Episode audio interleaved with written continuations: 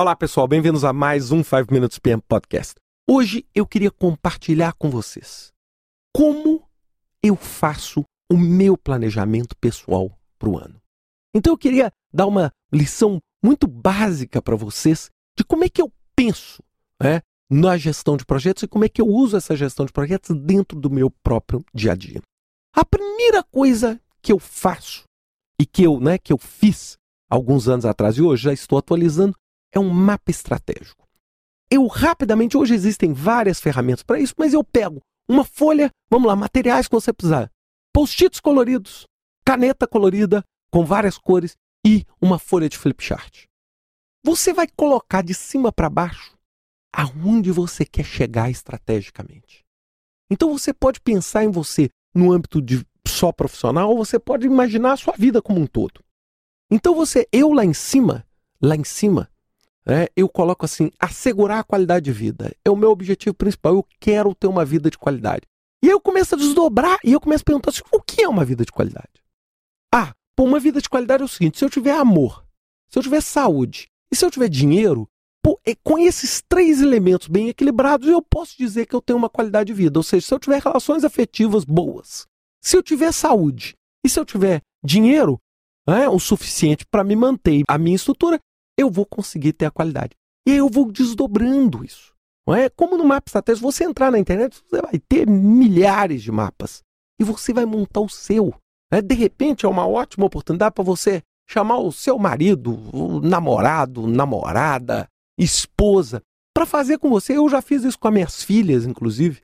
Né? Essa, essa, essa brincadeira. E aí eu vou colocando e vou desdobrando. Aí eu vou começando a falar assim: Poxa, mas o que, que eu quero para mim? E aí eu vou desdobrando e isso vai se traduzir num mapa estratégico. Então, eu sei o que eu quero para mim nos próximos dois anos.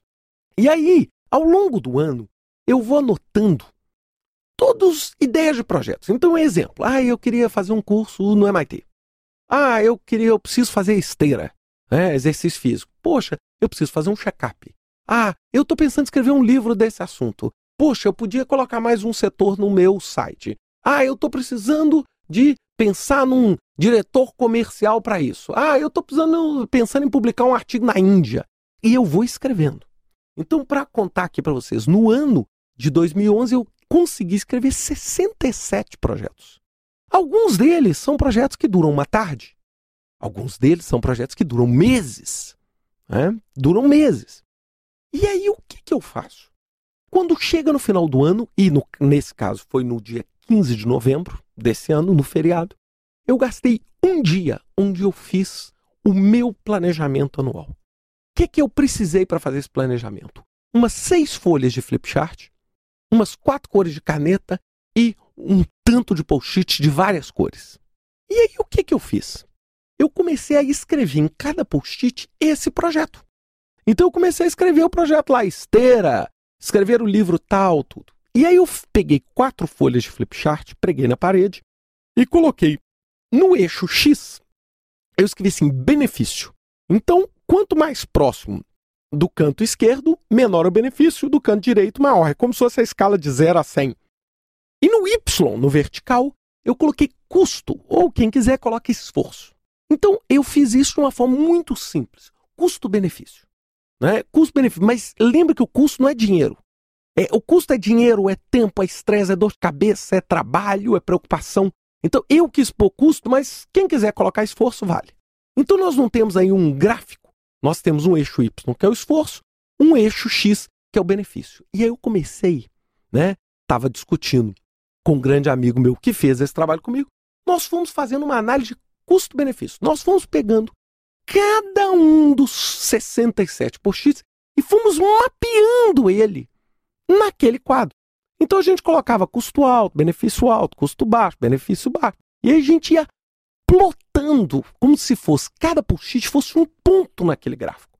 Então eu coloquei tudo. Vocês concordam que esse diagrama, né, essas quatro folhas que eu coloquei duas a duas, né, pus duas em cima, duas embaixo, vocês concordam que eu tenho um cenário de custo baixo, benefício baixo, custo alto, benefício baixo, custo baixo benefício alto e custo alto benefício alto. Bem, vocês concordam que o custo baixo benefício alto são as ótimas opções? Porque me dão pouco trabalho e me dão um retorno ótimo. Por outro lado, a diagonal oposta é a diagonal de quê? É a diagonal de custo alto e benefício baixo. Esse projeto é aquele que eu devo fazer de tudo na minha gestão de portfólio para tirar fora da minha frente, concordam? Por quê? Porque aquilo não compensa.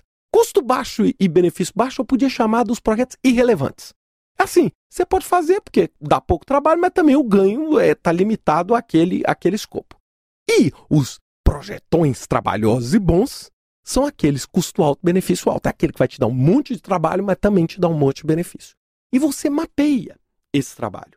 É, você mapeia. Aí você vai ter o quê? Um diagrama. Eu preguei, ele está inclusive agora no meu quarto. Agora, hoje, enquanto eu gravo esse podcast, ele está no meu quarto. Você tem aquele mapa com aquele mundo de post-it. Por que o post-it colorido? Porque depois que você fizer isso no segundo ano, você vai pegar o post-it amarelinho e vai colocar os projetos que vieram do ano anterior, ou seja, os projetos que não foram criados. E você coloca de vermelho ou de verde os projetos novos, ou seja, aquelas ideias que nasceram no ano, por exemplo, no meu caso, no ano de 2011. E aí eu vou plotar isso tudo. Não é? Vou plotar isso tudo. Na semana que vem, eu quero continuar esse podcast que eu vou explicar o seguinte: depois que eu plotei, como é que eu seleciono?